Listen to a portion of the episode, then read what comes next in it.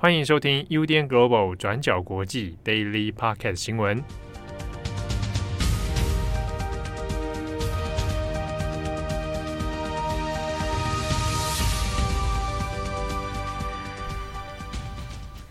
Hello，大家好，欢迎收听 UDN Global 转角国际 Daily Podcast 新闻。我是编辑佳琪，我是编辑慧仪。今天是十月二十六，星期二。昨天郑红跟七号说昨天是快乐星期，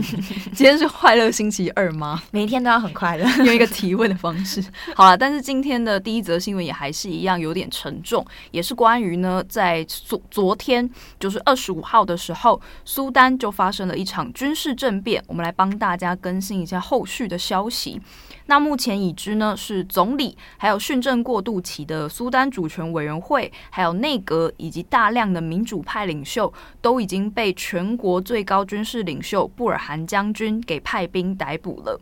那在昨天的节目中，我们也有提到，从两年前，就是二零一九年开始的时候，苏丹在经历了大量的民主非暴力抗争之后，终于达成了一个军民和解的结果。那从二零一九开始，照理来说，应该是要进入为期三年的所谓军民共治的这个训政时期状态，准备呢要让苏丹迈入民主国家。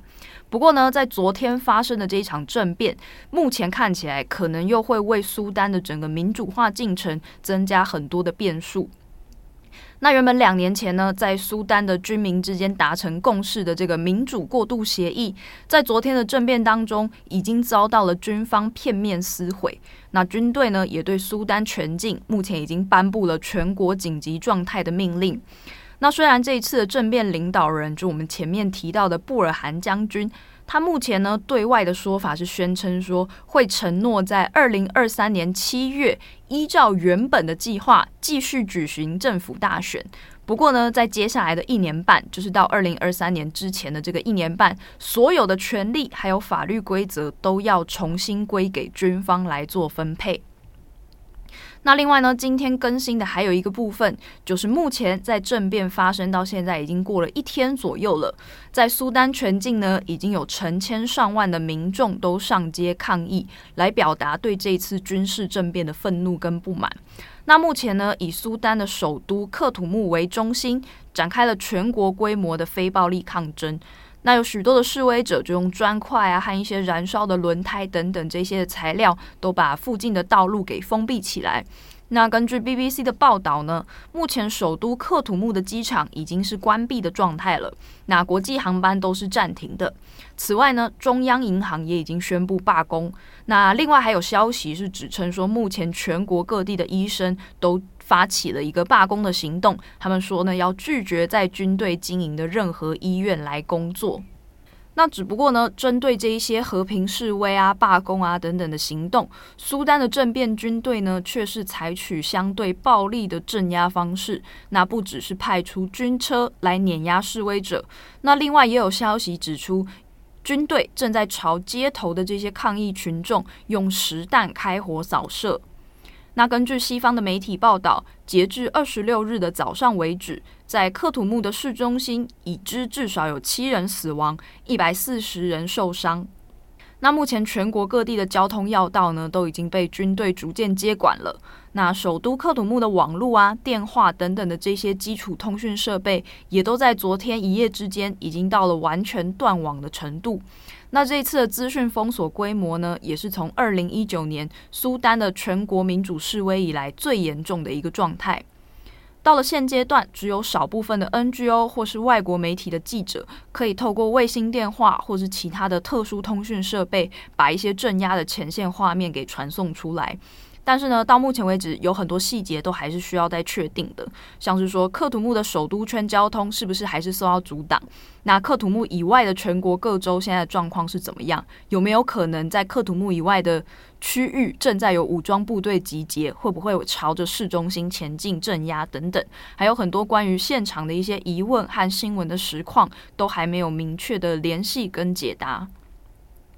那针对这一次的政变呢，军方也给了一个官方的说法。布尔汗将军他在稍早就已经通过了国营电视台来向苏丹全境放送一个通告。那这位将军呢，他就表示说自己是考虑到苏丹当下正在面临严峻的国内外状态，所以才不得不采取政变来当做一种救国的手段。他自己本人的说法是呢，为了避免局势进一步因为政治恶斗而恶化，所以他才决定要收拢权力来加速民主改革的效率，这是他的说法。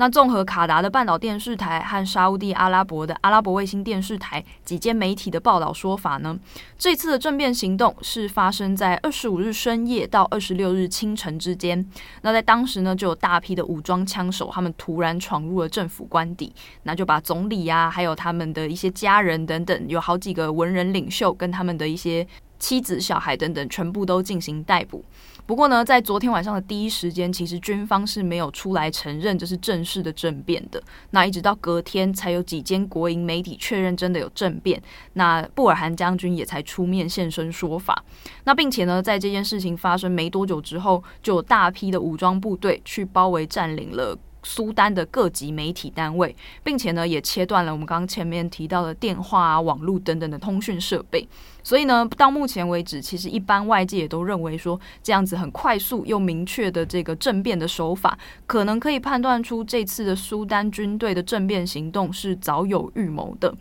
那其他更详细的内容呢，也可以参考今天的过去二十四小时，我们用文章的形式来更清楚的把这次苏丹政变的背景交代清楚。好，那么讲完苏丹政变之后，我们接下来第二则要更新的是东协峰会的新闻。那东协峰会呢，现在已经开始进行了，会从今天的二十六号一直进行到星期四的二十八号，为期三天的时间。那这一次的会议主席国是汶莱，那各国呢是采取视讯的方式来进行。那我们过去两周其实都有跟大家持续更新的状况是，这次的东协峰会是排除缅甸代表参与的，所以缅甸的军方代表这边其实也有发出声明表示不满。那最新的状况跟重点是什么？我们现在就来跟大家更新一下。那首先是第一个，就是拜登呢会率领美国代表团出席东协的视讯峰会。那这也是过去四年以来美国第一次以总统层级的身份出席，来跟东协的国家互动。那最后一次美国以总统的方式来跟东协互动呢，是停留在二零一七年，然后那时候还是美国的前总统川普，他在二零一七年出席在菲律宾举行的东协峰会。所以这一次在四年之后，拜登的出席其实也被认为是呃对东协的国家展现自己的诚意还有尊重，也代表说美国认为东协在反制中国的策略中，它的角色是非常重要、非常关键的。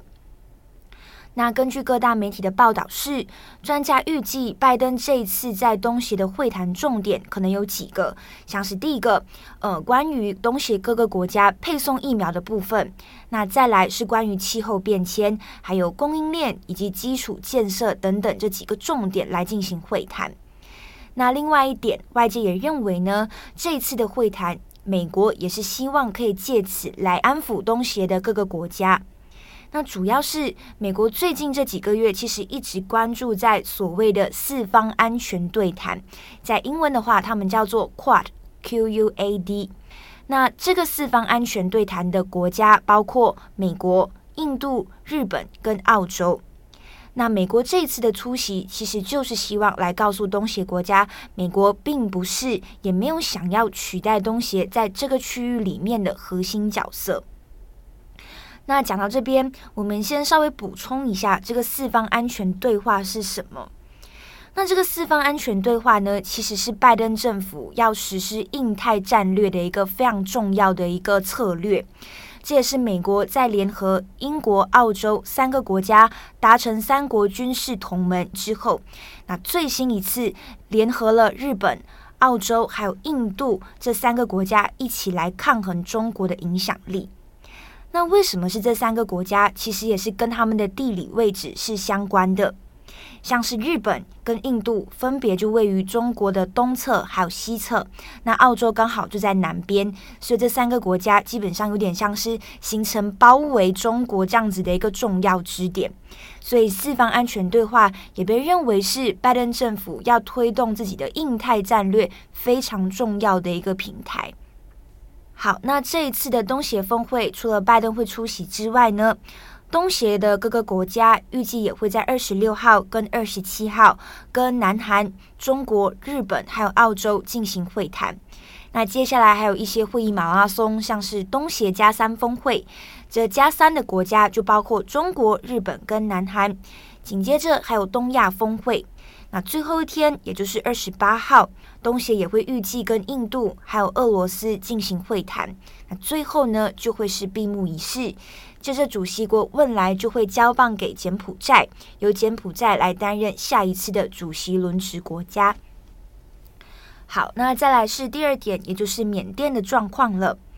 那我们不久前有跟大家提到，东协拒绝让缅甸的军方代表来出席峰会嘛？那我们也有提到说，东协当时是预计要邀请非政治代表来出席峰会。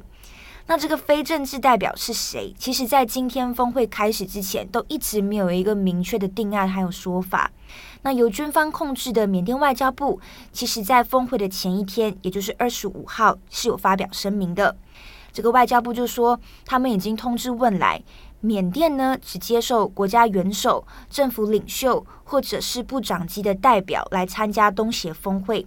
其实意思也就是说，如果军方领袖敏昂莱不能出席峰会，或者是东协他拒绝邀请其他缅甸的部长级人物代表，那么东协峰会的缅甸席位将不会有任何的缅甸代表出席。那这是缅甸外交部的一个说法。那确实呢，在今天东协峰会开幕的时候，确实是没有看到任何的缅甸代表出席的。然后东协的各个国家还有其他出席的国家，似乎也很有默契，都没有在开幕词当中提到缅甸没有代表出席的这件事情。好，那这次呢，缅甸军方被排除在东协的峰会之外嘛，其实这也被认为是缅甸平行政府民族团结政府 （NUG） 一个非常重要的外交胜利。那民族团结政府呢，主要是由呃军方罢免的议员，还有反政变人士所组成的一个平行政府。那当中呢，他们几乎所有的内阁成员都是处在躲藏或者是流亡状态里面的。那自从政变之后，这个民族团结政府其实一直希望可以争取国际间的认同，所以这一次呢，军方代表被排除在外。换一句话来说，也有点像是民族团结政府在增加自己获得国际认可的一个机会。那么以上呢，其实就是东协峰会的几个重点。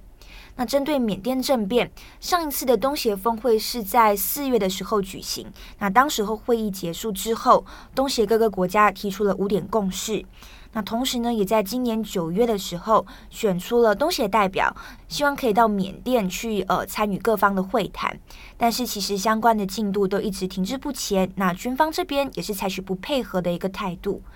那所以这一次东协峰会结束之后，会不会再提出什么新的应对政策？那如果后续有新的状况，我们也会再跟大家做更新。好，那最后一则我们来看到的是日本，日本王室的真子公主在今天，也就是二十六号的时候正式出嫁了。那在稍早的时候呢，日本有网络的直播行程。那在早上，真子公主呢就向父亲秋篠宫还有母亲纪子道别。那另外呢，她也与妹妹佳子公主互相拥抱。那佳子公主过去呢，也是一路以来好几次的公开支持真子的婚事。那呢，她也为此承受了一些民间的舆论炮火啊，还有一些攻击等等。那至于贞子公主的弟弟悠仁呢，则是在早上就已经去上学了，所以没有跟姐姐在道别会中相遇。不过，根据宫内厅的说法，是说悠仁在今天早上上学之前就已经先跟姐姐做道别了。那在贞子公主结婚之后呢，她就会成为民间人。那本来日本皇族是没有姓氏的嘛，那顶多只有头衔，就像是说秋小宫这种宫号。所以呢，在婚后，贞子公主就会冠上夫姓，成为小室贞子。那之后，小世呢跟贞子就会两个人搬到纽约去生活。但是目前呢，贞子还会先留在东京一段时间，因为呢，她还在等她的一些护照啊、文件啊等等的申请过程。在今天下午呢，贞子跟小世两人就会在饭店的会场举行记者会。那不过呢，因为考量到贞子公主她的身心状况，所以这场记者会呢是不开放现场记者问答的。贞子和小室两人呢，会先在记者会上发言，那之后两个人会再以书面的方式来回复日本媒体提出的一些提问。那这些媒体的提问呢，都是事先准备好，那送交给宫内厅的。那不过呢，其实这个决议是宫内厅的一个临时的决定啦。因为根据对外他们在媒体上透露的说法呢，是说贞子公主她目前虽然呢在医师诊断下情况还算稳定，但是呢这一次记者会的压力还有一些提问的内容，也确实造成了贞子公主有一些不安的感觉。那本来可能是打算直接取消这次结婚记者会的，那不过最后宫内厅在跟贞子公主讨论过后，还是决定让贞子公主。对外发言来说明自己的一些想法等等。那在今天呢，贞子公主结婚脱离皇籍之后，日本的皇室成员就会变更成为共计十七个人，包括男性五人，还有女性十二人。好，那以上就是今天的 Daily Podcast 新闻。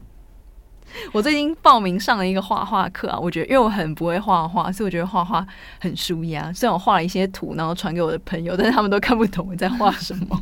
我有听你说，感觉是非常疗愈的。我之前是有买了那个油画课，嗯，就是上面它其实不是油画课，就是买一个油画的板回来，然后上面有不同的数字，你只要把就是色彩盘上的数字对应踩上去就可以了，就着色那种。对对对对对。但是我踩到后面，我会觉得说，你知道，就是 会很无聊吗？不会很无聊，我是有个人是觉得很疗愈，嗯，但你知道有些色块太小，我就会踩到，你知道越来越不耐烦。